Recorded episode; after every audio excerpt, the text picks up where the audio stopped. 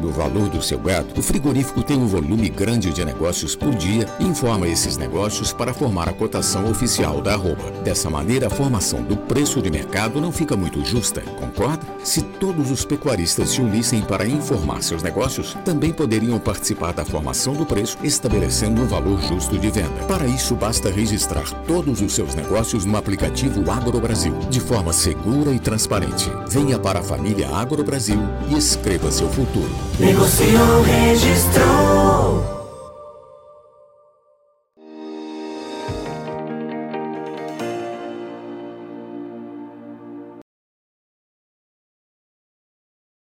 Muito bom dia a você que está conosco, ligado aqui no Notícias Agrícolas, aguardando pelas informações de mercado. E nesse horário a gente sempre traz a discussão do que está acontecendo aí no mercado do boi. E hoje não vai ser diferente. A gente quer entender o que está acontecendo e principalmente de onde vem essa pressão que a gente tem visto acontecer, principalmente nos últimos dias, na última semana aí, em relação à cotação.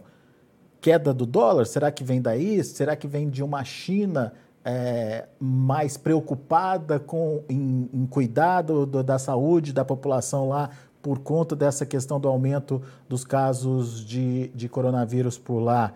Ou será que vem de, é, de um outro lado aí, que seria a oferta de animais aumentando, que é tradicional para esse período do ano? A gente vai tentar entender o que está pesando mais nesse momento e principalmente quais são os fatores que podem e ajudam aí a pressionar a cotação da arroba. Para isso a gente convidou o meu amigo César de Castro Alves, consultor de agronegócio lá do Itaú BBA já está aqui com a gente no vídeo. Seja bem-vindo, meu caro. Muito obrigado por mais uma vez estar aqui ajudando a gente a tentar entender um pouco mais esse mercado. É um mercado que vinha de vento em polpa e de repente deu uma derrapada, uma derrapada é, significativa aí nos últimos tempos, né, César? É, fator dólar, que peso esse fator tem? Depois a gente comenta os outros fatores também ah, na, na formação do preço nesse momento. Seja bem-vindo. Bom dia, Alex. É prazer novamente aqui bater esse papo com vocês, né? Atualizar o cenário. A gente cada uma vez por mês em geral a gente conversa aqui e de fato hoje, é, né? Após 30 dias aí, acho que tem, tem algumas novidades aí na, no, no front, né? Vamos dizer assim. A primeira delas é o, é o câmbio. Claramente, a gente já vinha, via uma pressão para apreciação cambial desde o começo do ano, né? O dólar já vinha escorregando, isso não, não era esperado, uma queda tão grande assim, né? Pra, pela grande maioria dos economistas, é, entre os quais o nosso time também, aqui de macroeconomia do banco. É, o que possivelmente está por trás disso é, é, o diferencial de juros, né? Entre o Brasil e, o, e lá fora. É, a gente, o fluxo de dólares entrando foi muito grande no começo dos, dos dois primeiros meses do ano, isso acabou continuando, porque faz sentido o capital fluir para cá, porque remunera bem. Né? Nós começamos o nosso ciclo de alta de juros um pouco antes. É, é claro que os Estados Unidos, né, que estão vivendo a sua maior inflação em 40 anos, vão seguir esse mesmo caminho, então o juro por lá deve subir também e gradualmente essa, essa é, esse, esse, o chamado é, carry trade, né, essa diferença grande do, do, do juro que o Brasil paga vis-à-vis lá fora, deve diminuir um pouco, né, porque nosso ciclo continua de alta, mas lá fora vai ocorrer também. Então, acho que esse é o primeiro elemento, né, e, e consequência disso é que tudo que nós exportamos fica mais caro, né, em dólares para o né, pro, pro, pro importador. Então, é, esse é um primeiro ponto que fez o boi passar de 70 dólares arroba, né, considerando a arroba de São Paulo, é só uma referência disso. A gente, claro que a arroba média Brasil ela é mais baixa que isso, porque São Paulo é só uma referência, não é o principal estado produtor, mas é um, um, um bom, um bom indicador, né? Essa arroba de São Paulo aí por volta de 70, comparativamente a ela mesma, e aí se a conta for feita para essa arroba Brasil Central, seria a mesma lógica, tá? É a maior já vista, tá? Uma das maiores. A gente já teve arroba próxima desse nível lá atrás, mas agora já superou um pouco. Então isso preocupa um pouco, tá? Eu acho que esse é um primeiro elemento, né? A taxa de câmbio mais apreciada. E aí vale dizer que nesse mês de abril, né, a gente tem aí o câmbio nessa, nessa média aí até hoje na faixa de 4,66. É uma queda de 6% em relação ao mês passado, que foi já abaixo de 5%.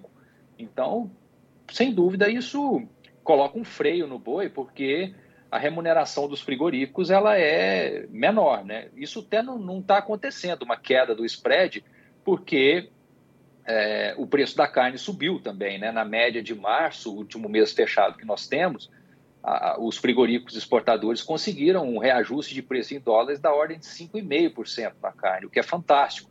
Uma alta muito forte para um mês, supera os preços que a gente tinha antes do embargo né, para a China no ano passado. Mas a verdade é que, apesar do boi aqui, novamente, o São Paulo ter subido 1% no mês, e aí tem vários estados que até caíram né, no mês passado, é, quando a gente converte o boi São Paulo em dólares, a alta foi de 5,8% por causa do câmbio. Então o spread não melhorou nada, né, apesar dessa alta de 5,5% da carne de exportação. Então, isso é um claro reflexo de que o jogo está mais difícil né, nesse momento, da nossa força aqui de, de boi e, e os compradores externos, né, aqui notadamente a China. Só para a gente é, é, é, entender melhor, é, a carne, você está falando nessa alta em relação ao mês de março? Ou, ou o primeiro é o mês, trimestre? É, não, ele foi o mês de março em relação ao mês anterior, tá? digo que a, a média de março do preço tá. de exportação da, da carne bovina in natura vis-à-vis -vis o mês anterior, né? Subiu então a carne subiu 5,5, né? 5,5 em dólares, uhum. né? E o boi e o boi, boi 5,8%, que é a matéria-prima, né? E o spread aqui nada mais é que, que o preço da carne dividido pelo boi e dá esses menos dois negativo, que é, é, é de lado, tá? Em linha com o que foi janeiro, o que foi fevereiro, ou seja, apesar do boi né, não estar tá relativamente fraco é, e, e, a carne está subindo em dólares, o câmbio está comendo essa possível gordura que os frigoríficos poderiam ter e possivelmente melhorar a remuneração do boi. Então, num, o câmbio comprometeu, é, anulou essa alta da carne em dólares que poderia ser um, se converter a um preço melhor para a arroba, né? Simples assim. E o que a gente está vendo no mercado é um frigorífico tentando baixar ainda mais a, a, a cotação da arroba por aqui, César. Sim, é, por quê? Né? Porque abril o câmbio está ainda mais apreciado, né? nós estamos aqui com 4,66 né, até hoje, nessa média parcial do mês. É claro que nos últimos dias, essa semana, ele voltou a, a desvalorizar um pouco, né? Está muito, tá muito instável, é, super volátil, mas eu acho que com uma pressão para baixo, né? Isso é pior do que essa, esse cálculo do mês passado, né? Então, por isso que a pressão sobre o boi aumentou, porque a moeda está apreciando, o resultado da exportação piora se a indústria não conseguir um repasse na mesma proporção, como foi no mês de março, em dólares. Então, acho que essa pressão ela aumentou primeiro por essa razão, tá? Cambial. Segunda razão, Alex, hum. é que a guerra, né, que já tem mais de um mês, se não me engano, seis semanas, ela trouxe um novo elemento, né, importante, que é uma alta importante no sentido de apreciar ainda mais a moeda em curto prazo, e aí eu acho que pegou pega os economistas no contrapé, né, na, na, sua expectativa de que a tendência era de uma depreciação e não uma apreciação do câmbio, é, a alta né, muito forte dos preços de metais, né, commodities em geral, metais, alimentos e energia. Isso faz com que a gente exporte mais, né, o valor das nossas exportações cresce e a gente tem mais entrada de dólares, além dessa história do diferencial de juros. Então você tem, a guerra trouxe esse elemento novo, mais alta de preço das commodities, o que faz a moeda apreciar ainda mais também por essa via né, da, da balança comercial. Então, e, e, mais um elemento associado à guerra, que é negativo para o boi. É, não diretamente da guerra, mas do, da, do, da Covid, que é o lockdown que está acontecendo na China. Né? Eles estão vivendo uma onda lá que o mundo aparentemente já passou, mas estão é, tá, restringindo. Né? A cidade de Xangai, eles começaram isolando algumas áreas da cidade, né, com isolamento regional, e agora ampliou, ampliou tudo. Então, preocupa é, se as nossas exportações que, de carne bovina para a China, que foram muitíssimo fortes em, quantidade até aqui, nesse primeiro trimestre, né, nós estamos falando de um crescimento de 37% em, em, em volume, é muita coisa, tá? Está um ano excepcional para exportação até aqui, mas a dúvida é se com o boi encarecendo, né, a carne encarecendo em dólares e, e o ambiente lá ficando mais restritivo, né, no lockdown, se isso não pode segurar um pouco essa boa dinâmica da exportação até aqui. Então, eu acho que tem, além dessa questão do câmbio, né, que faz com que os frigoríficos tenham que pressionar mais o boi para não perder resultado, é, você tem esse efeito de uma piora do humor aí com a perspectiva de, de atividade econômica na China. Além do efeito de safra, né, Alex? Porque essa época a gente tem mais oferta de gado aqui e aí vira um, mais um elemento de pressão. Eu acho que isso é bem natural. Acho que a novidade maior aqui é a apreciação cambial, que torna a exportação mais cara, e esse lockdown na China que a gente tem que acompanhar. Não dá para dizer que isso vai comprometer a exportação, tá? Acho que é precoce essa leitura, mas possivelmente fica um pouco mais difícil de repassar preço, né? Com o país lá, restaurantes, né? Possivelmente fechados, durante enquanto enquanto eles estiverem vivendo esse, esse surto lá. E, e uh, corroborando aí com essa questão da China, hoje chegou a informação de que a Administração Geral da Alfândega lá da China suspendeu uh, embarques aí de três plantas frigoríficas aqui do Brasil. Uh, uma seria uma unidade da JBS, a de Mozarlândia. A gente está sem entender se, a, a, se é a mesma unidade por lá que fechou, suspendeu e voltou a suspender, se continuou a suspensão. É, a segunda seria uma unidade frigorífica do Marfrig, lá em Tangará da Serra, uh, no Mato Grosso. E uma terceira que seria uma unidade de frango da Zanqueta Alimentos, aqui no interior de São Paulo, em Boituva. É, essa notícia ela acabou aí trazendo mais é, preocupação aí é, principalmente por, é, por a gente não estar tá entendendo direito como vai ser essa questão da demanda chinesa, né, César? Claro, é, é um, é mais um, um, ponto de atenção, né, vamos dizer assim. Claro que duas plantas né, fechadas não, não fazem tanta diferença no nosso potencial de exportar para lá, mas eu acho que é mais a sinalização, né? E o que tem, acho que pode estar por trás é uma maior preocupação do chinês com essa questão da entrada de, de Covid lá, embora tudo isso seja muito questionável, né? Assim é. como foi no embargo do ano passado, se o Covid vai mesmo em caixa, se de fato é, isso é um motivo que justificaria um embargo. Na, tá? Isso é bem cabe muita discussão aí. Mas o fato é que esse ambiente né, de mais casos ocorrendo lá, é o país se tornando mais restritivo. E, e, obviamente, isso acaba pegando nos portos, né, na fluidez de mercadorias, preocupa para nós muito, pra, tanto para as exportações, né, que no caso aqui a nossa conversa é boi, mas também a entrada, né, a, a, a, a exportação de lá para cá dos princípios ativos, fertilizantes, os insumos que nós dependemos muito de lá. Então, qualquer engasgo lá é uma coisa muito negativa num ambiente mundial de, de logística que não está normal, né? Está longe disso. Uhum. Então, Preocupa sim, acho que nem tanto pelo volume que essas plantas representam, é claro que regionalmente é um problemão, né? O pecuarista que está lá em Tangará da Serra, obviamente é um baita balde de água fria. Isso aconteceu em Goiás, né? O frigorífico de Mozarlândia já tem algumas semanas que, que foi, foi feita essa suspensão. E os preços da roupa lá caíram mais do que em outros locais, né? Porque você tem, tem um problema lá, né? Uma planta que não pode exportar para não pode certificar para o principal mercado. Então, regionalmente é um problemão. Acho que para o Brasil como um todo não, mas o alerta, né, a sinalização é que é ruim. Né? Fechamento de plantas é muito, muito ruim nesse, nesse ambiente.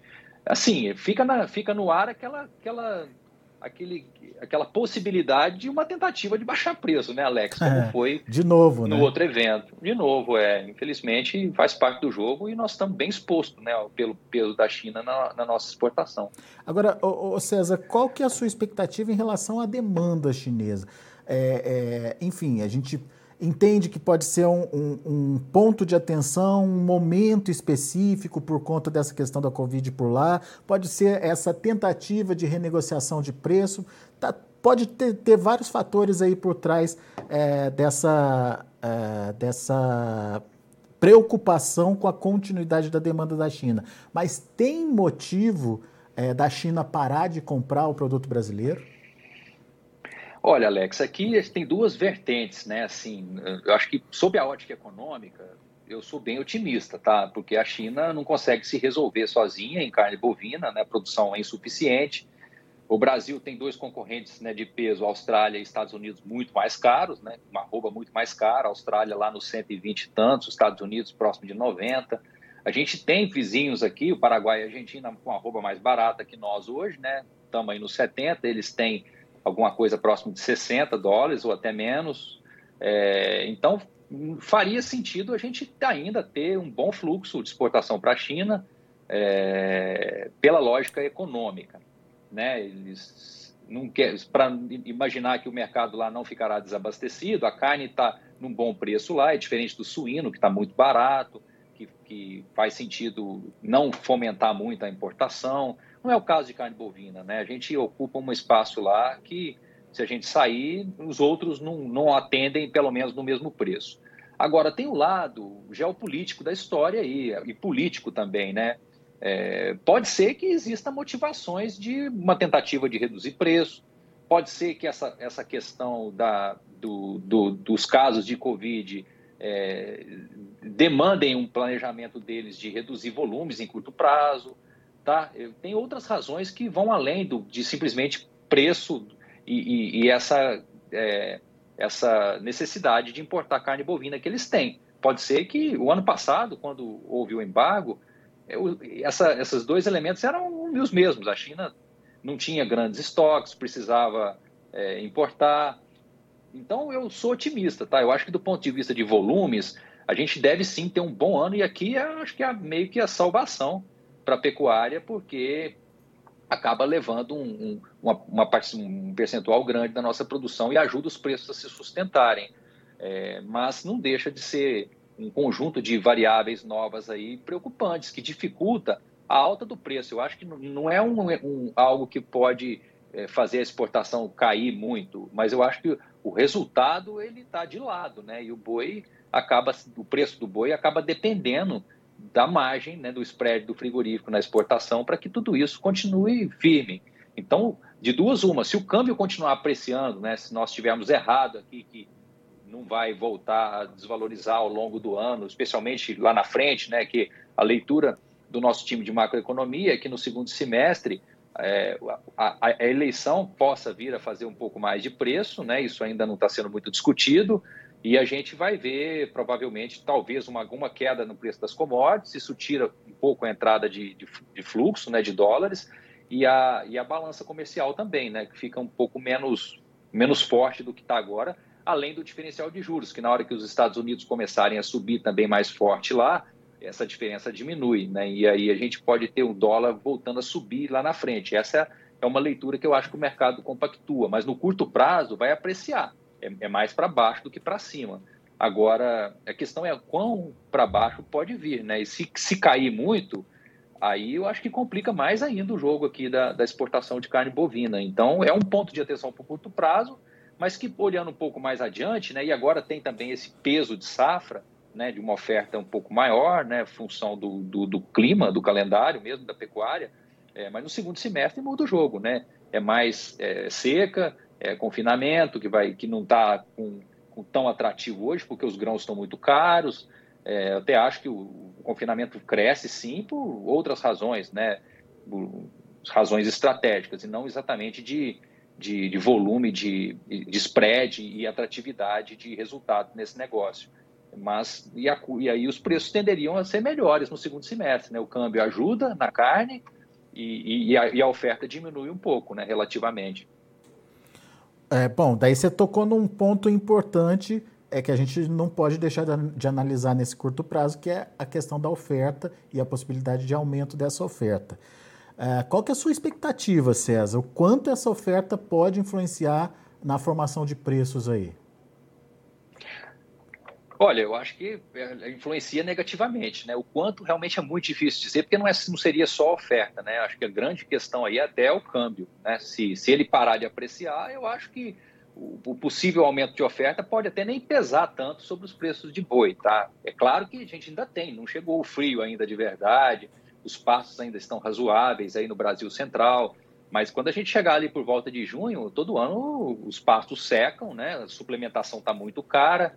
É, a gente vai ver mais oferta de gado tá entrando. E ainda não temos os dados do primeiro trimestre, mas possivelmente deve estar tá vindo um pouco mais de vaca tá? para os abates relativamente à retenção fortíssima que a gente viu ano passado. Então, eu acho que a oferta ela depõe contra os preços no curto prazo, efeito safra. É, mas se o câmbio não, não atrapalhar mais a exportação, né? não tornar o resultado da, do, das, dos exportadores mais difícil, a gente tende a ter um efeito, acho que mais moderado, tá? Porque também não é um, um aumento desordenado. Nós não estamos nessa fase do ciclo de um grande aumento de oferta, de descarte massivo de vacas, não é isso. Então, me preocupa até mais o dólar, viu, Alex? Porque é, né? é, é, é, é o motor da, do, da pecuária nacional há dois anos, né? Então a oferta ela está organizada, está contida, eu acho que é um pouco maior, mas não a ponto de desequilibrar o mercado. Mas o dólar aí é uma variável nova. Porque tá? o, o dólar, essa... o dólar afeta diretamente na demanda, né, César? Se não tiver demanda, daí não, não tem como tirar essa oferta aí do mercado, né? Ou, ou enxugar essa oferta, né? Mercado Exatamente. interno não dá para contar nesse momento, dá? Não dá, de maneira alguma. O mercado interno está o spread também muito apertado, de lado é, no, desde o começo do ano. A carne está subindo 1% ao mês, é muito pouco, está só acompanhando o boi com muita dificuldade, né, num ambiente de muita de consumo muito baixo, né, pequeno, restrito. Acho que no mercado interno não, não, não há o que, que esperar, tá? Acho que é, é, daqui é, não tem tração. Tração seria na exportação mesmo. E, e aqui acho que por isso que é, é bem importante, como você falou, é a demanda mesmo, a demanda dos frigoríficos. E, e, e, o, e o, o, termômetro de, de, de sensibilidade né, para maior ou para menor deles é a combinação de preços de, de, que eles estão negociando no dia a dia e o câmbio do dia, né?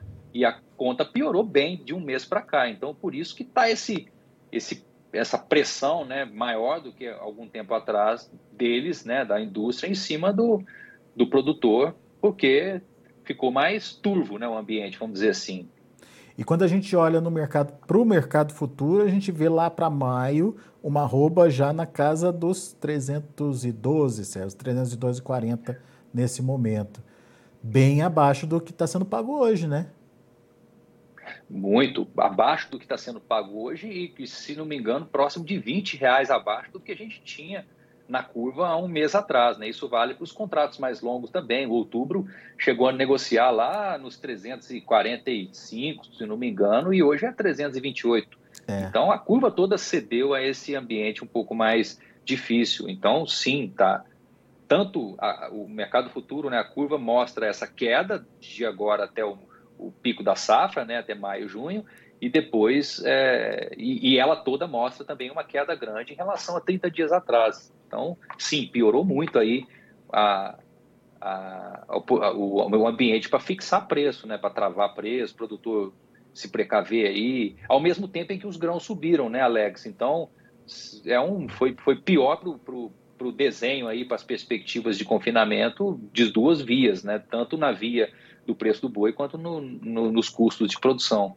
É, e tá todo mundo contando com esse milho, safrinha que está vindo aí, até bem, né? Até agora, é, é, com boas perspectivas. Hoje mesmo a, a própria Conab trouxe números é, cheios aí para a safra é, de milho aqui no Brasil, já contabilizando perdas do, da, da, safra de verão, mas potencializando aí a produção da safrinha agora de é, que vai ser, que está sendo que está se desenvolvendo nesse momento. No entanto, é, apesar de ter esse volume, que ainda não está consolidado, mas tem essa expectativa, a gente tem um mercado internacional muito é, agressivo em cima de, de desse produto que tá para ser ofertado aí daqui a pouco, né, César? Porque até agora, 40 e poucos dias de, de guerra lá na, na Ucrânia, e até agora a gente não sabe o que, que vai ser da produção deles por lá, né? Exato. E aí é um peso pesado no, na exportação de milho né, mundial. É, é, o milho é plantado agora, totalmente incerto se isso vai acontecer, né? E esse milho é importante para o mundo. Se não existir essa produção da Ucrânia, ou se ela for muito menor, eu acho que é perfeitamente possível. A, a, a, alternativa imediata é são os Estados Unidos, que uhum. são quatro vezes mais ou menos o tamanho do Brasil na oferta de milho, mas uma safra que vai ser plantada agora também, que está totalmente em aberto. E com uma Só área menor, safrinha, né? De, de milho projetada, uma, né?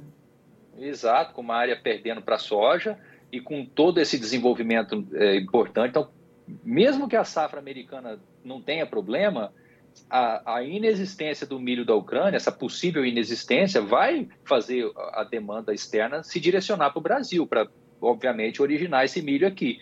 E aí o que nós vamos provavelmente assistir é a indústria de proteína animal aqui tendo que pagar prêmio para segurar esse milho, como foi nos últimos anos. Uhum. Então, por mais que a safrinha possa encher os armazéns, é, fica um pouco mais difícil a gente imaginar uma queda de milho razoável com a demanda muito forte lá fora, né? com Chicago muito é. sustentado. Então, é, realmente a guerra trouxe esse novo elemento aí, que a gente estava bem mais confortável com, com, com, uma possível acomodação do milho no segundo semestre do que a gente enxerga hoje, por conta dessa, desse novo choque no balanço que aparentemente a Ucrânia traz e ainda tudo aberto na produção americana, né? Exatamente. Vale dizer que né, pode somar as duas coisas aí, eventualmente algum probleminha nos Estados Unidos, né? Ou e ou a Ucrânia também ofertando menos milho para o mundo. Mais um motivo para o produtor, para o pecuarista estar tá fazendo conta para saber se é viável ou não e que tamanho de oferta vai ter ali no segundo semestre, que é aquilo que você falou, né? É, o melhor dos mundos seria o pecuarista conseguir fertilizante, né? Ter, é cons cons conseguir plantar o seu milho, né? Conseguir plantar o seu milho e ter a sua, a sua ração né, para o segundo semestre e, e, não depender tanto desse cenário. Mas no final, né, Alex, as coisas se comunicam. O produtor pode também fazer o milho, se eventualmente der tudo certo, e, e, e fazer mais sentido vender o milho do que tratar o boi, né, é. né? Dependendo do, do, cenário. É um. O, o, que, o que parece muito difícil é uma acomodação substancial de, de grão né, nesse contexto é, e um, favorecendo muito o confinamento. Tá? Eu acho que vai ser um ano de margens novamente difíceis. O que pode ajudar um pouco aí é, são, é o preço do gado, né? do, do boi magro, né? que está um pouco mais, mais é, atrativo do que o ano passado. E isso pode ajudar um pouco, mas a ração vai ser um, um empecilho aí. Boa. Muito boa análise, meu amigo. Mais uma vez, muito obrigado pela sua participação. César de Castro Alves é, direto lá do Itaú BBA aqui com a gente, trazendo as informações do mercado, pontuando essa importância do dólar aí para a formação dos preços. É, e a gente precisa acompanhar como esse, esse dólar vai se comportar, é, até para a gente entender o potencial que o frigorífico tem de demandar mais bois aí é, nesse momento que tende a aumentar a oferta. Vamos ficar de olho nisso. Obrigado, viu, César? Volto sempre, meu amigo. Obrigado, Alex. Um abraço e até a nossa próxima conversa. Valeu, um abraço para você. Tá aí César de Castro Alves o BBA aqui com a gente no Notícias Agrícolas, é, trazendo, portanto, esse questionamento sobre é, o dólar e o, o, potencial que o frigorífico tem aí de demandar é, novos, novos volumes aí de animais diante de uma queda mais significativa do, do, da precificação do dólar. Ele fez uma conta bastante interessante. Em dólar aí, a, a carne no mercado internacional até conseguiu é, ter uma melhora. Aumentou aí 5,5% em dólares o preço da carne no mercado internacional, mas que foi completamente anulado pelo preço do boi, que também em dólar, transformado em dólar, teve uma alta de 5,8%. Portanto, aí, é, mesmo com a valorização da carne, não dá para dizer que o frigorífico está tranquilo aí é, para continuar demandando os animais, principalmente num cenário de aumento de oferta. Então, vamos ficar atento a essa condição. Vamos aos preços, vamos ver como estão as negociações uh, lá na B3, Mercado Futuro.